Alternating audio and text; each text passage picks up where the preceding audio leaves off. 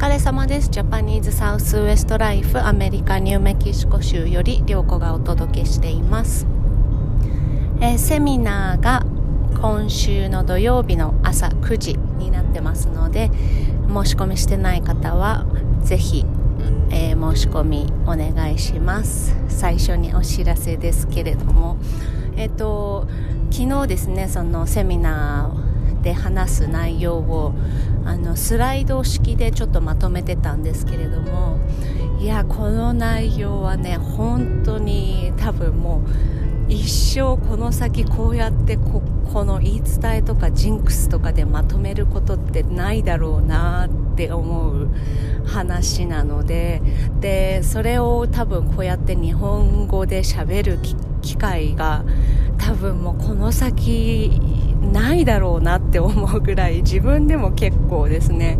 めちゃくちゃ興味深い話ができるかなと思うのでえっ、ー、と Zoom なんですけれどもあの Zoom で参加していただくのにあの顔は出さなくてもいいし、えーと、参加するときにですねあのーその HIS のスタッフさんがそう承認参加します。承認承認っていうのをやってくれるんですけれどもその時点では多分 Zoom の名前がねあの名字か名前かどっちかこう申し込みの名前と一致してないとあの参加できないんですが参加したらすぐにその名前をズーム上で変えることができるのであのそれをニックネームとか仮名とかにしちゃえばこう誰こう自分が見てるのをあの他の人に分かれられたくないっていう方もね結構いらっしゃるのかなと思うのであの例えばねこう同業者の方とかこうもしかしたらお客さん見てるかもとか そういう不安がある方はあのそういう方法もあるのでもちろん全然顔出しはしなくてよくてあと名前はあの例えばこう名字だけとかあの名前下の名前だけとかで表示してもらえれば多分他の人分かんないと思うのでそういう形でも参加できますので、えー、土曜日の朝9時で、えー HIS のオンラインオンラインツアーというところから事前に申し込みしていただければと思います。でえっ、ー、とお土産のセットというのをね、あのー、販売しようと思っていてそのセミナーでですね、あのー、それがねもうこれもまためちゃくちゃこうこのセミナーこの今のこのセミナーで話したことに関わるちょっとお土産セットを販売しようと思っていてこれも多分こういう形で販売することって一生ないなっていう感じの商品をあの用意したのであのちょっとですね、まあ、最後の最後に付け加えると、ね、ちょっと通販番組みたいになっちゃうのかなとか思ったりしてますけれども、まあ、でもせっかくねあの参加してくれれてる方に何かこうなんか形に残るねお土産みたいなのを日本に送れたらいいなと思ってそういう形で今回はチャレンジしてみますのでよろしくお願いします。えーと今日はですねあのー、夏のこのアートショーについてのお話なんですけれどもえーとギャラップの街でですねギャラップネイティブアーティストマーケット？え？違うな。ギャラップネイティブアートマーケットっていうのが、あのー、3年前ぐらいからねやっていてそれが、あのー、今開催されるかどうか今ちょっとあの揉めに揉めている途中なんですけれどもそれはあの NGO でこのノンプロフィットの非営利団体で、えー、あのやっているんですけれどもそれのですね代表をなんとうちの旦那のスティーブが やっているんですね。でそれに関わってそのまあそれ多分そのショー自体はどういう形であれ今年はやるんですけれどもえっと、今まではですねギャラップのダウンタウンの大きい駐車場にあのブースを設置して結構ね盛り上がったんですよね一昨年はね。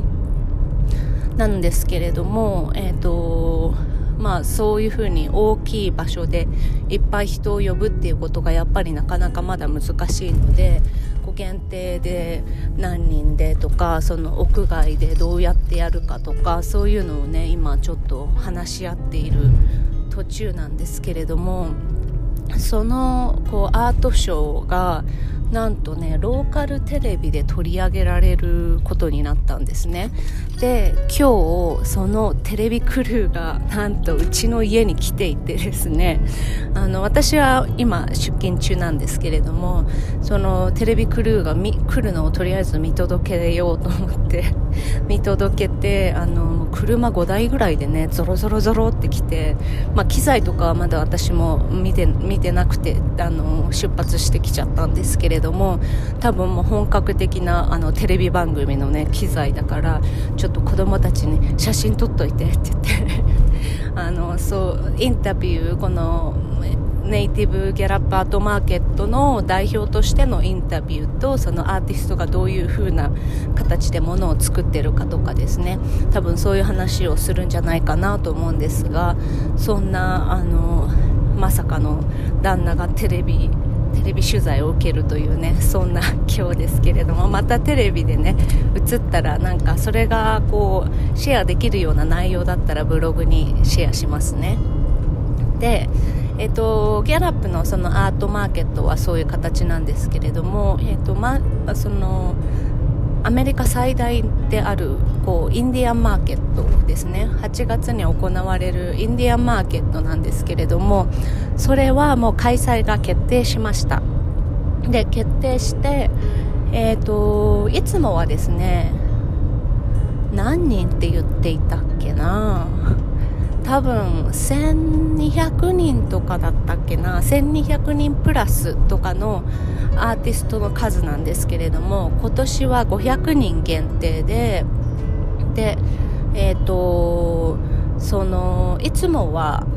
なんか難しいですよね。説明するのが難しいんですよ、えーと、通常パンデミック中じゃないインディアンマーケットだったら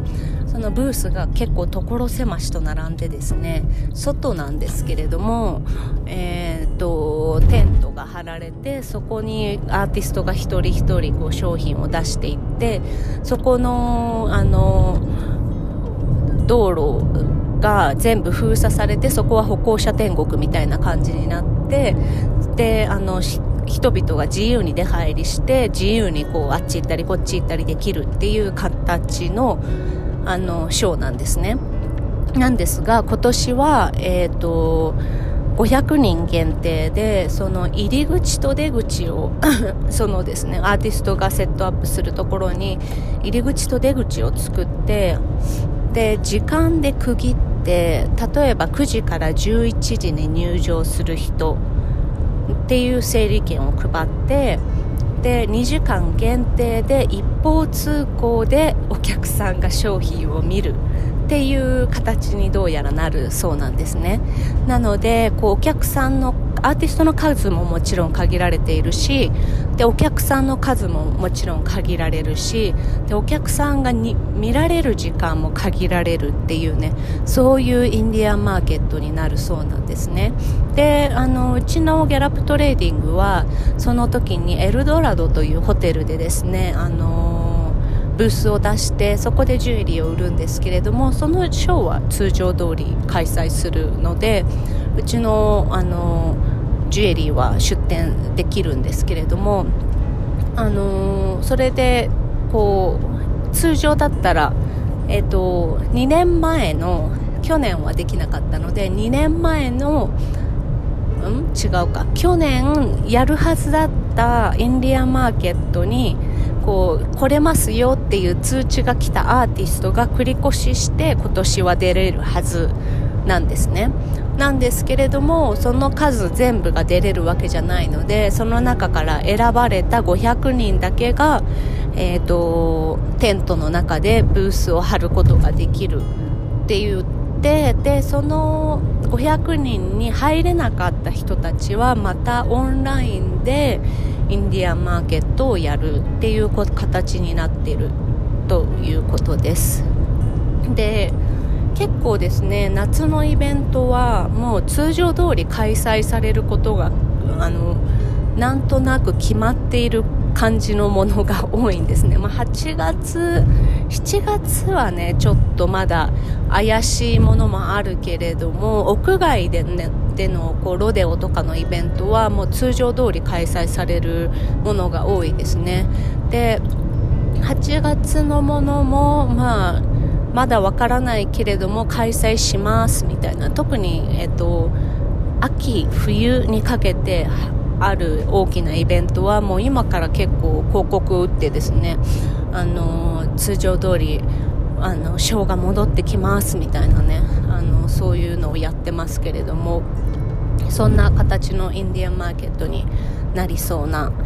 予感です。はい。ということで 今日はそんなお話でした、まあ、あの旦那のテレビの取材がどんな形で編集されてどんな形で流れるのかちょっと楽しみですけれども、えーと、セミナーに申し込んでくれる方、えーと、アメリカ時間の金曜の夕方日本時間の土曜の朝9時ですね、えーとお会いできるのを楽しみにしております。それではバイバイ。